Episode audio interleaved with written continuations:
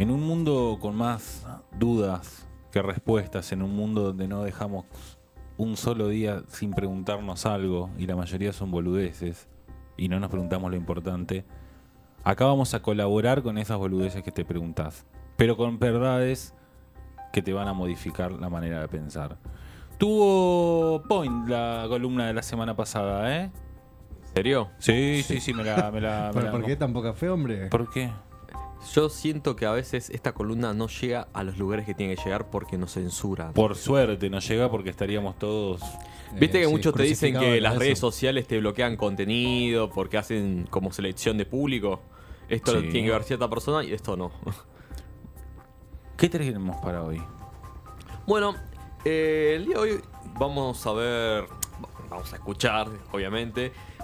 Creo que uno de los temas que me inició a mí en el mundo de las conspiraciones, eh, un joven, un pequeño Sebastián. Es un mundo, ¿no? ¿Por qué está iniciado? Y porque es la conspiración detrás de las porque- conspiraciones. ¿Cómo fue el rito? Deja de abrir ventanas, Sebastián. Por favor, te lo pido. No puedo no un preguntar. joven Sebastián Osinaga en sus primeras aventuras por internet. Creo que, creo que buscando información para una tarea de historia, entró a un foro, obviamente buscando información sobre el, eh, el antiguo imperio egipcio, y vio una discusión sobre, sobre la validez o no de las teorías de construcción oficiales de las pirámides. Eh, De esto se ha hablado mucho. He visto cientos de horas de Discovery sobre esto. Esta ¿Fueron columna- los aliens? Que la polea no la, la no polea. Bueno, esta columna no va a estar orientada a, a sobre quién fue quien construyó la pirámide. Eso hay muchas teorías. ¿Qué pasa? Los que siempre teorizan, eh, los aliens, viaj- viajeros del futuro, no sé, reptilianos eh, que se fueron a vivir a otra parte y se extinguieron, otra civilización inteligente antes de los humanos. Siempre, bueno, inician de la siguiente forma. Primero, rebatiendo lo que es la teoría oficial de la arqueología, es decir, de la ciencia que es canon. Siempre primero lo que hacen es eh, rebatir esa teoría, decir, che, mirá, a como lo están planteando ustedes es imposible. Y después ahí construyen ellos. Nosotros vamos a sentarnos sobre el cómo no se construyó la- las pirámides. Vamos a dar eh, los principales argumentos para rebatir lo que es eh, la teoría oficial de la construcción de las pirámides. Me gusta, estamos agarrando por atrás. y después vamos a hablar sobre la más conocida, sobre lo- los aliens. Bien. Pero primero vamos a hablar por qué la... eh, ¿Hay una deja- bandera de que sea Walker presente? Hoy, hoy había. Hoy subí un video de, de dos extraterrestres en México. Fueron Sí. filmados por primera vez. Muy claro. Es muy, creo que si no crees en eso, creo que. ¿Ese no es el método de Popper? ¿O estoy confundido? De ir sacando lo Claro, que no es es el posible. falsas, eh, falsacionar, es decir, ir eh, como marcando lo falso y allanando hacia el camino de lo verdadero. Es el ma- método de ciencia de Karl Popper. De Karl Popper. Y Arthur. Conan Doyle dijo: agotando todas las posibilidades, la que queda, por más inverosímil que sepa que parezca, es la verdadera. Eso es Guerra Mundial Z. No lo sé, yo lo escuché, lo ¿No leí en eso? La de los 11 sabios que Sí. dicen que siempre hay un Yo te sabio estoy diciendo número que 11 lo leí que- a Arthur Conan Doyle, boludo. ¿Qué crees que te Es diga? muy buena esa referencia. Sí. Siempre hay un sabio Mirá, en, mirá. en Guerra Mundial Z cuando van a, a, a. Israel. 11 o 12 eran. Creo que sí, lo, creo O- que el- 11 es la de Stranger Things. Creo que el 11 o el 12, sí. Siempre hay como un consejo de sabios y siempre hay un sabio que es el último de todos que siempre va a analizar las cosas desde lo más imposible y de ahí elaborar un plan. Y justo había un sabio que había analizado la posible guerra de zombies y bueno, había elaborado todo un Y plan ahí para viene ganar. la película Contra lo Imposible. Exactamente. Claro, suena a mí. Claro. Bien. Bueno, primero vamos a hablar de, digamos, de, la- de las pirámides. Eh, se la llama la necrópolis de Giza, eh, ubicada, bueno, en este... Estamos hablando de las que conocemos, de las que. Las clásicas que están. Las clásicas porque hay muchas pirámides en Egipto. Por Muy eso. bien esa aclaración. Gracias. Está en Carlos Paz.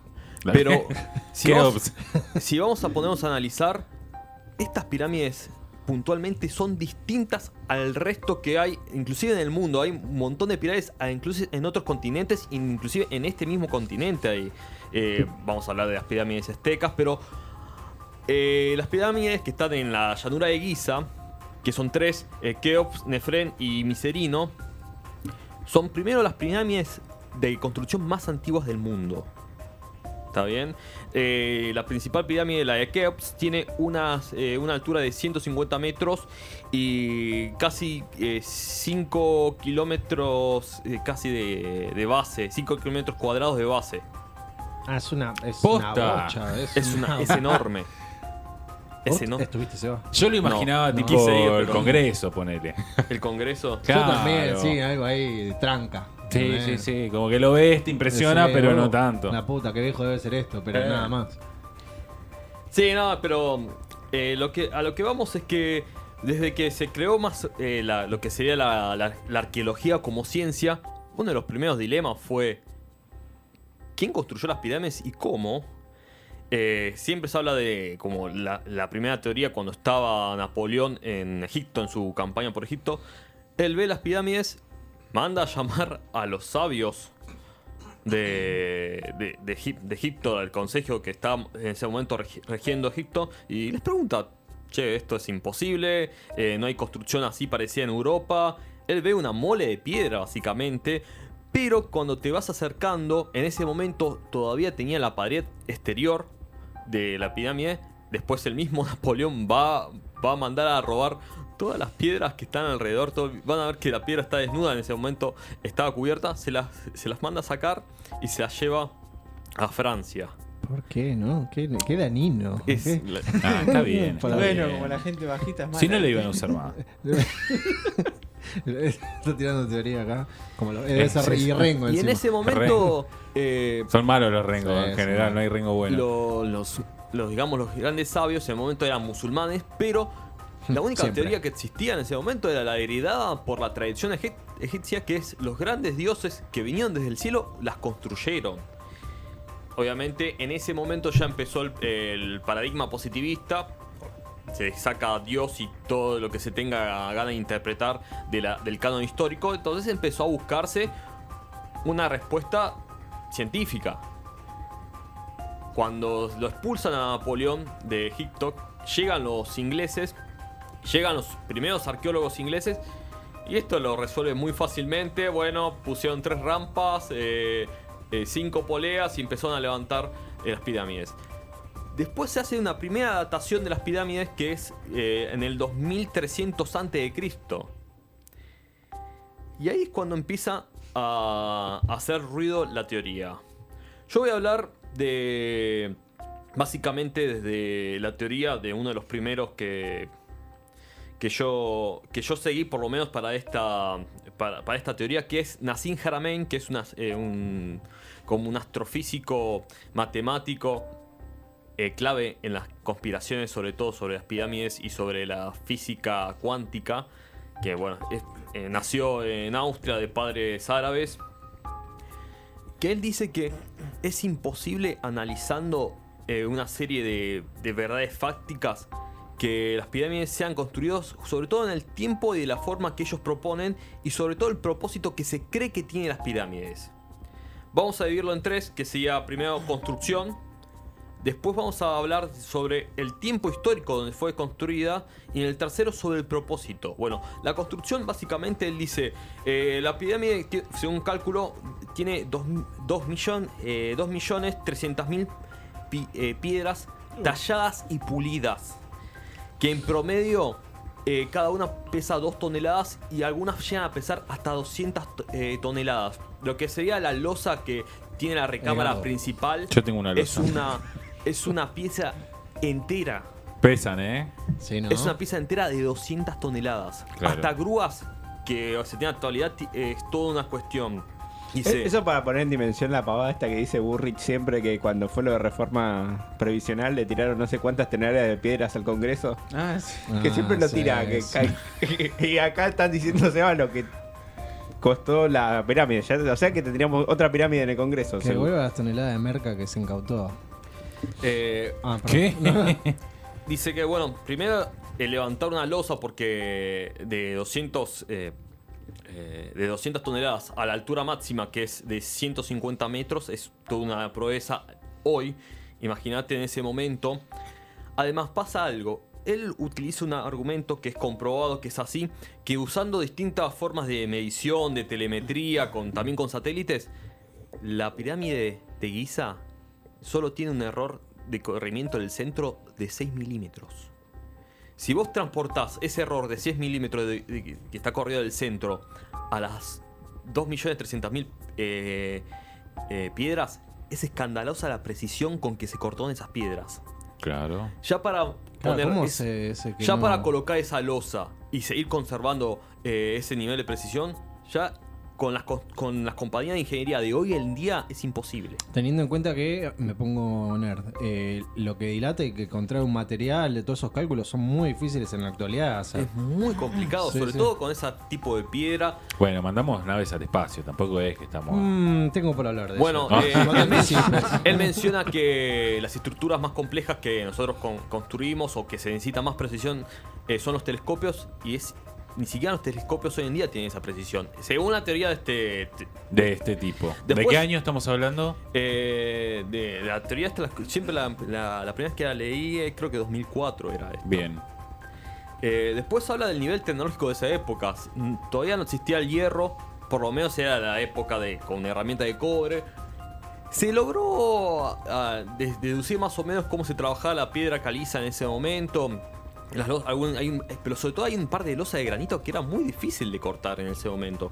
Después hay una cuestión logística que es una locura, porque no las piedras que se traían se traían de río eh, de río abajo del Nilo. Río Gallego, desde re lejos. Y para, para transportar eso era una Sí. locura. Y algo más.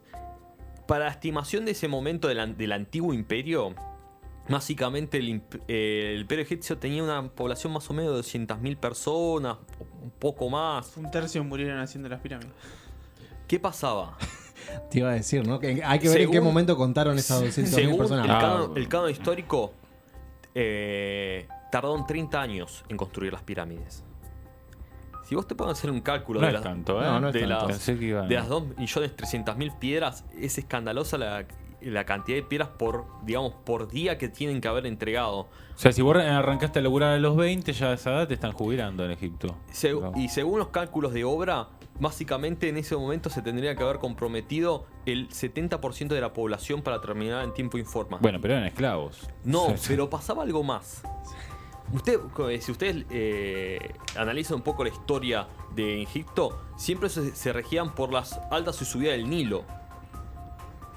Para no, no ma- no comprometer el abastecimiento de alimentos de, de la población, solo tenían que trabajar tres meses al año. Eso no lo sabía. haciéndolo de- llegar que eh, él hacía un cálculo que tenían que entregar por lo menos una piedra por segundo para poder eh, llegar a tiempo a los 30 años. Ya, no estar- ya no estarían cerrando muchos números. Ya no están cerrando por ningún lado los, eh, los, los números. Algo más, ¿saben que la pirámide eh, de Keops no tiene cuatro lados? Tiene ocho lados. ¿Qué pasa? Epa, no, no lo sabía. tiene como una especie de curvatura que dice no, porque se- la degradación del tiempo no. Con los equinoccios, según qué momento el sol le dé, se pone de un lado sombra y del otro sol. Vas a ver que si la ven de arriba, tiene eh, por cada lado tiene como una curvatura hacia adentro. Y eso está perfectamente alineado con los equinoccios de, de- de primavera, eh, no, de invierno y verano. Qué ¿no? obsesivos de mierda, ¿no? Porque Sí. yo soy loco, dale, mira en esa época hacer eso. Como un Después- octágono de UFC. Si saben, las tres pirámides están alineadas a la perfección con el cinturón de Orión, pero en exactamente en el grado que tiene que estar según eh, si tomás como si fuera a escala el cinturón de Orión y las, y las reproducir, La proporción, digamos, la se proporción mantiene. es exacta. ¿Y vos decís que fue a propósito o fue casualidad? De, de pedo. No, es Es cuando- Es, es difícil. Yo cuando construí me dijeron, ¿y dónde? Y por ahí. Es más o menos, ojo. ¿A qué hora sale el sol? Te dijeron. Y algo más. Él se apoya que. Eh, que también que hubo, según, según el canon histórico, entonces hubo como un, digamos, como una caída de, de conocimiento egipcio. Si vos eh, empezás a analizar las construcciones posteriores a la construcción de, las pirámides. ¿Por qué? Las pirámides que va- son datadas después de esa son siempre de menor construcción o de menor técnica. Tenés las típicas eh, pirámides escalonadas, que son tipo una base, otra base más chica y otra base más, más chiquita arriba. Y después hubo un intento que, que de, de reproducir exactamente esa pirámide por los egipcios, que es la las pirámides acodadas. Vas a ver que es una pirámide que arranca así y después medio que se dan cuenta que es imposible continuar en ese ángulo y tienen que eh, como achicar el ángulo y así. Busquen las pirámides acodadas y vas a ver que es una pirámide que hace así y cambia el ángulo más chiquita. Como cuando estás Ah. jugando al Jenga y se te va por toda la mierda. Exactamente, porque se dan cuenta que el ángulo es muy difícil de, de sostener y de Ah, seguir. acá tras- está, acá está, mirá. ¿Las ves? Sí, Pirámides sí. acodadas. Sí, sí, son como. Como que tuvieron que corregir eh, el ángulo de la pirámide porque se dan cuenta que es Una insostenible. teta, ¿no? Quería decirlo porque. eh, No. Claro. Sí, sí. Claro, Ahí tienen. Justo pasa esta imagen, pero sí, sí. sí. Después, Podrías haber hecho una cápsula de Dolce Gusto, ponele. quizás dentro de los tres ítems, este me, se me, me parece más polémico y más, eh, eh, el más raro o el más insostenible, que es eh, la antigüedad de la pirámide. Como dijimos, eh, se, ca- se calcula que las pirámides están entre el 2700 y 2300 antes de Cristo su construcción. Bueno, Jaramein dicen que no, que las pirámides son muchísimo más antiguas, porque se sostienen en tres eh, eh, elementos. Primero, la imposibilidad de datar eh, la, la pirámide, porque adentro de la pirámide no hay absolutamente nada. Es un elemento que voy a volver después, explicando por qué. Bien. No hay nada que nos diga esto fue construido en este periodo más allá de los registros históricos del momento. Eh, también se. Porque básicamente los historiadores se apoyan en un relato de Heródoto de las pirámides para decir, bueno, más o menos en esa época fue construida. Pero después no hay ningún registro histórico por los mismos egipcios. Hace poco se encontró unas inscripciones que decían sobre un- una entrega de piedras, pero es muy, muy raro. Además, no, no hace mención específicamente a esas pirámides, esa entrega de piedras. Y además algo más, ellos dicen que para construir eh, las pirámides utilizaron troncos de, de árboles, de un árbol específico que está en Europa y que tuvieron que importarlo para construir. Si se pones el cálculo de cuántos troncos necesitan, es una locura y no existe esa cantidad, eh, si no sería muy evidente eh, esa importación de troncos y... Y hubiese algún vestigio de que se usó. Exactamente. Sí. Después, vieron que al frente de la, de la gran pirámide de Keops está la gran efigie. Sí. Bueno, la cabeza de la pirámide de la efigie fue retallada para, eh, para ponerla a caer. Fue un faraón que no me acuerdo el nombre, es uno de los conocidos. Pero ¿qué pasa? Antes tenía una cabeza de león. Ramsés II, muy bien. Eh, antes tenía una cabeza de Ah, león. viste la. Antes era una cabeza de león. Vio- vio ¿Y la qué momia. pasa? Mm, Si vos te pones a analizar la cu- poca cubierta original que, se, que, que tiene todavía Rasen- eh, la, la efigie, tiene marcas de lluvia. De lluvia intensa. ¿Sabes desde cuánto hubo eh, lluvia intensa y jungla en esa época de, de Egipto? Hace 10.000 años. En la, la Mesopotamia, ¿no? Exactamente. Y algo más. Él habla de un templo que es el templo de Osiris de Ávidos, que en realidad no se sabe si es Osiris, sino que se, después se le dio ese uso de Osiris, porque se hizo primero en templo, después se, le, se lo rebautizó como de Osiris, que tiene una, una particularidad, que está cavado 30 metros por debajo de la superficie y se...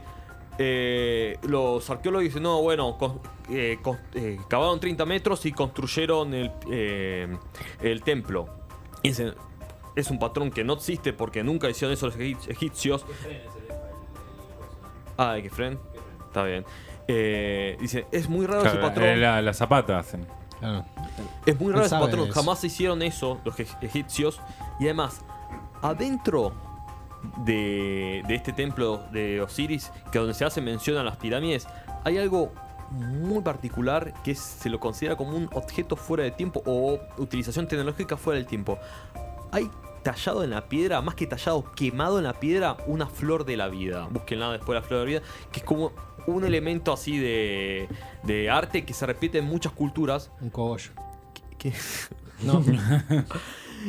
esta flor de la vida que está quemada en láser, si vos empezás a, esca- Pará. a esculpir en piedra, Vos estás dando por sentado que está eh, En láser. tallada en láser. es, es que yo busqué información, está, pero este dato que es el más inchequeable de todos, dice que em- ellos empezaron a como a querer sacar la piedra esa, dice que vos tallás la piedra y sigue estando. Como o sea, que como que muy profundo lo que, lo que se grabó, digamos. lo que se grabó. Ese lo da como. Bastante fea la flor de la vida, pero digamos, Ah, el sí, sí. está bastante bien hecho, digamos. El- ellos dicen mandala. que es muy raro que todavía no se sabe bien la técnica. Es decir, eh, la arqueología formal reconoce que es una rareza. Que no Después se los sabe- mayas también tienen la flor de la vida maya. También aparece en la cultura china. Eh, los leones, esto que tienen la bola sobre el pie, tienen la flor de la vida. El Aparece un montón perro, de. Perro Fu es. Sí, creo que sí. Se llama Perro Fu. Bueno, No mientan. él dice que plata. eh, esa es una evidencia de que había como una convivencia tecnológica por fuera de lo que era la época. Ahí vamos, ahí empieza a distintas, con- digamos, como conjeturas. Y el tercer punto, que es el propósito y acreditación de, de la obra. Primero, ¿qué pasa? Claro, ¿pa' si qué? vos te pones a analizar la cultura o, o la historia egipcia, los, eh, los, los egipcios escribían sobre todo. Inclusive cuando se pasaban de dinastía en dinastía, lo que hacían los, los faraones, a veces decían, che, mira qué linda obra que se hizo mi antecesor. Sería una lástima que alguien La reinaugure. reinaugure, eh, borrara su nombre y posea el mío. Era muy... eh, era como muy 5.000 común. años se después se sigue haciendo. Y sí, sí, sí. ¿Qué Claro, pasaba? ¿de qué nos sorprendemos, no? También. Vos entras a la pirámide de, de, ¿qué? de las tres pirámides, no hay una sola inscripción. Las paredes están lisas. Lisas, totalmente lisas. En Algo más. momento va a decir gestión Martín Saurralde. Sí, sí, sí, momento. obvio. Una, una bicicleta. Algo más. escuchando? Se lo llama complejo funerario de, de, de Giza. En ninguna de las tres pirámides se encontró una sola momia. Todos los reyes de Egipto están en el Valle de los Reyes. Dicen, y ellos explican, no, porque como hubo muchos robos de cosas, después se hizo el complejo funerario del, del Valle de los Reyes. ¿Qué pasa? Y ellos dicen, no, eh, se robaron las momias. Primero, para, él dice que que, para entrar, la primera vez que se entró a las pirámides de, de, de Keops, se tuvo que dinamitar. Claro, O sea, para robar eso. Porque- Tuvieron que levantar, la- para entrar a la recámara se tuvo que levantar una losa de 10 toneladas que tenía como adentro hay como una especie de receptáculo que te dicen que ahí va el sarcófago, pero tiene unas dimensiones mucho más grandes para un sarcófago. Dice, no, bueno, un sarcófago real. Dice, ¿qué pasa? Si se robaron todo, era como demasiado complejo todo como para dejar la losa tal cual estaba, volver a tapar eh, el agujero que se hizo y dejar todo tal cual O estaba. sea, no era una tumba, digamos. Dice, por lo menos función funeraria no tenía, porque Sí. primero, no tiene una sola inscripción. Sí. Es decir, No por lo menos pones tu nombre, algo, no sé, puto el que lee, algo. es muy Un raro. mensaje para la posteridad. Claro. Es como una de las principales eh, eh, eh, como cuestiones de decir, che, esto realmente no tiene como un sustento.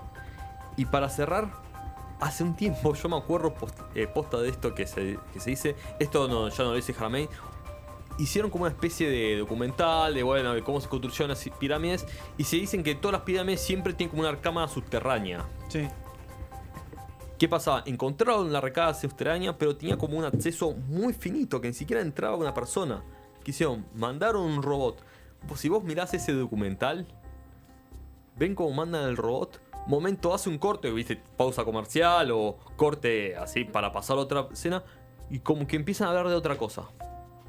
Como nunca muestran, nunca mostraron lo que hay debajo de la pirámide.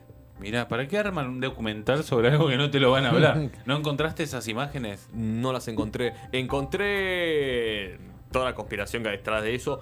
Encontré el documental eh, en sí, pero está. no aparece. Editado. Está editado. ¿Y cuál es la teoría más fuerte que se sostiene?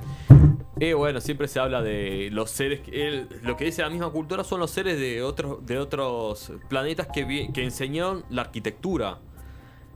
Eh, si, vos vas al, al, canon histórico egipcio, ellos habitan Giza, que es donde está el Cairo, porque era la tierra de los dioses, donde los dioses enseñaron a sobrevivir en medio del desierto. Enseñaron las épocas de sequía, cómo se cultivaba el, cómo se cultivaba el Nilo. Y sobre todo enseñaban el arte de la arquitectura y de la lectura de- de- del cielo. Y quedó ahí. Así que bueno, creo que esta es una de las tecnologías. Podría hacer una segunda parte porque hay Sí, mucho más eso te iba a teorías. decir, hay que hacer un volumen Sí, 2 sí. porque ya. Y yo tengo una pequeña pregunta porque vos vivís con una arquitecta. ¿Le consultaste sobre esto? ¿Te dijo algo? Claro, ¿Te dijo, tenemos un "De- cheque- un de chequeo co- profesional". Deja de consumar, consumir foros, Eh. tenés razón, ¿te dijo algo? Ella dice ¿Se que. considera descendientes de alienígenas? Ella dijo que él lo puede hacer. Yo no, se, yo no se lo quiso consultar para ver si me, saca, me bajaba lo sumo, pero bueno. Yo calculo que debe haber así como una explicación, pero yo prefiero quedarme con mi versión. Exacto. Prefiere creer. Esa, Yo esa que- es el espíritu total de esta columna. Quédate con tu versión y no escuches a los profesionales. Jamás. Jamás están en tu contra. Eh, gracias, Eva, por la columna. De nada, muchas gracias. Eh, va a haber una segunda parte, necesitamos segunda parte. Todo está vinculado ahora a los extraterrestres, ¿no? Igual voy a hacer también una columna sobre los objetos de fuera de tiempo. Voy a traer una, una serie de objetos que tecnológicamente para el tiempo que están acreditados son imposibles. Perfecto, me encanta, me encanta. ¿Te van bien? Qué prolijo que, es, que- ¿Cómo hace la tarea? Vamos con una canción, enseguida volvemos con más fronteras urbanas.